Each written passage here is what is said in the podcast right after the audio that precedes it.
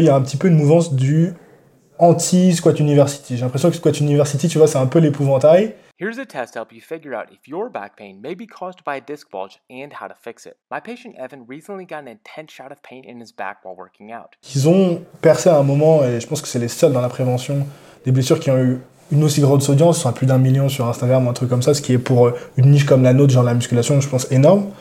Euh, et que ils ont fait pas mal de petits formats courts avec des exercices qu'ils recommandaient de faire pour aider les autres. Et on les a beaucoup mis sur un piédestal à un moment. Et maintenant, j'ai remarqué que c'est un petit peu la tendance à bâcher ce type de poste du genre euh, les cinq exercices pour euh, aider sur votre épaule ou euh, insérer peu importe quel exercice, quel type de méthode. Alors qu'est-ce que toi t'en penses de ces, vidéos? Pas mal de choses. Il y a beaucoup de choses à dire dans, dans tout ce que tu m'as demandé. Bah déjà, il faut recontextualiser. Hein. En fait, les réseaux sociaux, ça va tellement vite. Il faut déjà recontextualiser quand est-ce qu'ils sont arrivés. Mmh. Scott University, euh, enfin, j'ai pas la date exacte, mais ça doit faire au moins. Plus de 10 ans, 15 ans, je ouais, 12, 13 ans, je dirais. Donc, où, euh, celui qui est sorti à 12, 13, il y a 12, 13 ans, forcément, euh, mm. bah, c'est une expérience hein, mm. de 12-13 ans qu'il a. Mm. Donc, euh, toute son audience a grandi au moment où Instagram a explosé. Donc, ça, c'est le premier point.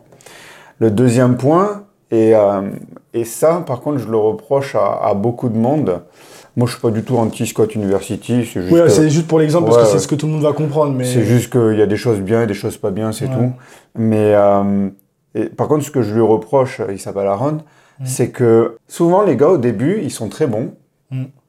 Et en fait, ils se deviennent tellement connus que ça devient très vite soit moyen ou uniquement marketing.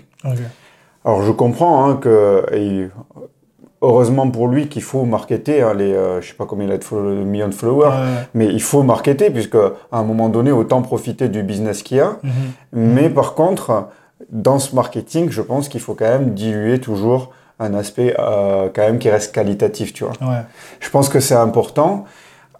Autant au départ, bah, ça y était, autant maintenant, c'est uniquement souvent orienté, beaucoup, mmh, mmh. beaucoup. Et la deuxième chose, c'est que, bah, pareil, au début, les gars, ils font le taf, mmh. ils prennent le temps de se former, ils prennent le temps de bah, réfléchir tout simplement, de mettre en pratique.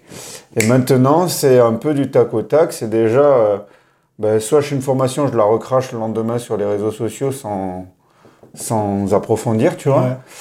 Soit euh, ben, je me forme plus et je stagne, voire je régresse parce que la masse, elle, elle continue, la masse au global, hein, la masse qualitative, on va dire, elle continue à s'élever, tu vois. Mhm. Donc, euh, ben, au bout d'un moment, il y a le train qui, euh, qui commence à se faire doubler et il n'y a pas une aussi grosse remise en cause.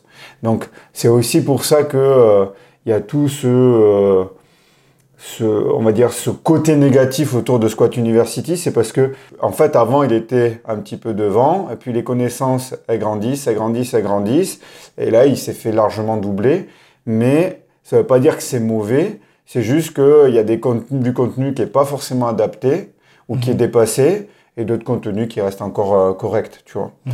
Et, euh, et, par rapport euh, à ta question sur, bah, par exemple, le contenu avec cinq exercices, de faire ça, ça et ça, c'est juste, c'est pas mauvais, mais c'est pas fou non plus. C'est juste que moi, au contrario, tu vois, je monte des exos, mais j'essaie de faire comprendre pourquoi on choisit cet exo. Mhm. L'idée, je préfère ne pas donner les clés, mais faire comprendre aux gens à quoi ça sert. Le lineman est le parfait outil pour les personnes qui manquent de mobilité en overhead, qui souhaitent bien sûr travailler un pattern de poussée verticale. On va pouvoir y inclure du travail de mobilité, bien sûr du travail autour de la poussée verticale et inclure de plus en plus un travail à l'aide de l'ensemble de la chaîne cinétique. Alors quand on fait euh, les exercices, cinq exercices clés pour telle pathologie, c'est pas que c'est pas bien ou c'est pas ou c'est mauvais, c'est juste que ça, on va dire, ça va répondre à 30-40% des gens. Ce qui en soi n'est pas mauvais, puisque l'idée euh, qu'il y a derrière un poste, c'est de faire avancer les gens. Mhm. Si tu peux être bénéfique dans 30 ou 40% des cas, eh ben, c'est déjà ça, tu vois. Déjà ça, tu vois. Après, euh, on peut mieux faire. Si tu as aimé cet extrait, je t'invite à retrouver notre conversation en entier en cliquant sur la vidéo suivante juste ici.